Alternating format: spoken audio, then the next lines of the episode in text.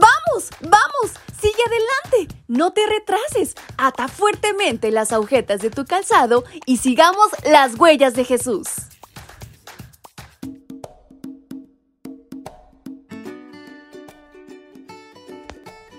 Hola, hola chicos y chicas, ¿cómo están en esta mañana? Espero se encuentren súper bien, pero sobre todo muy agradecidos con Dios por una nueva oportunidad de vida que Él nos ha regalado.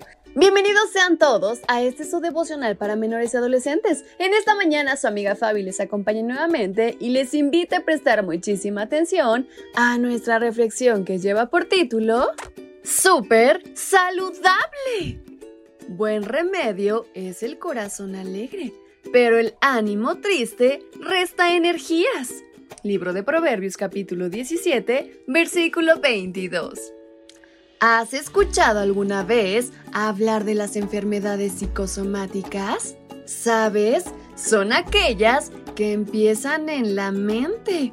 Es decir, surgen por no saber controlar las emociones y luego se reflejan en el cuerpo.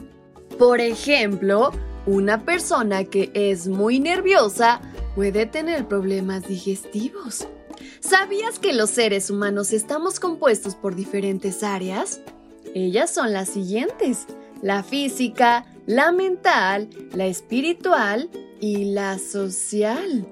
Tener salud significa estar bien en cada una de ellas, porque todas están conectadas y si una área está mal, puede afectar a las otras.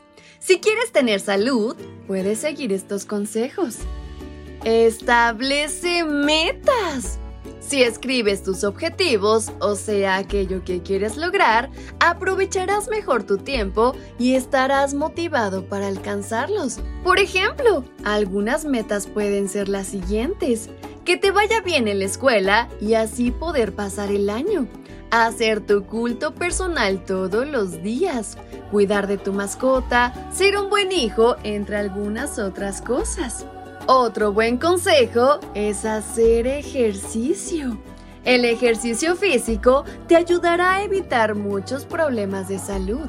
Además, te permitirá tener una mente más aguda, te hará más fuerte y también resistente físicamente.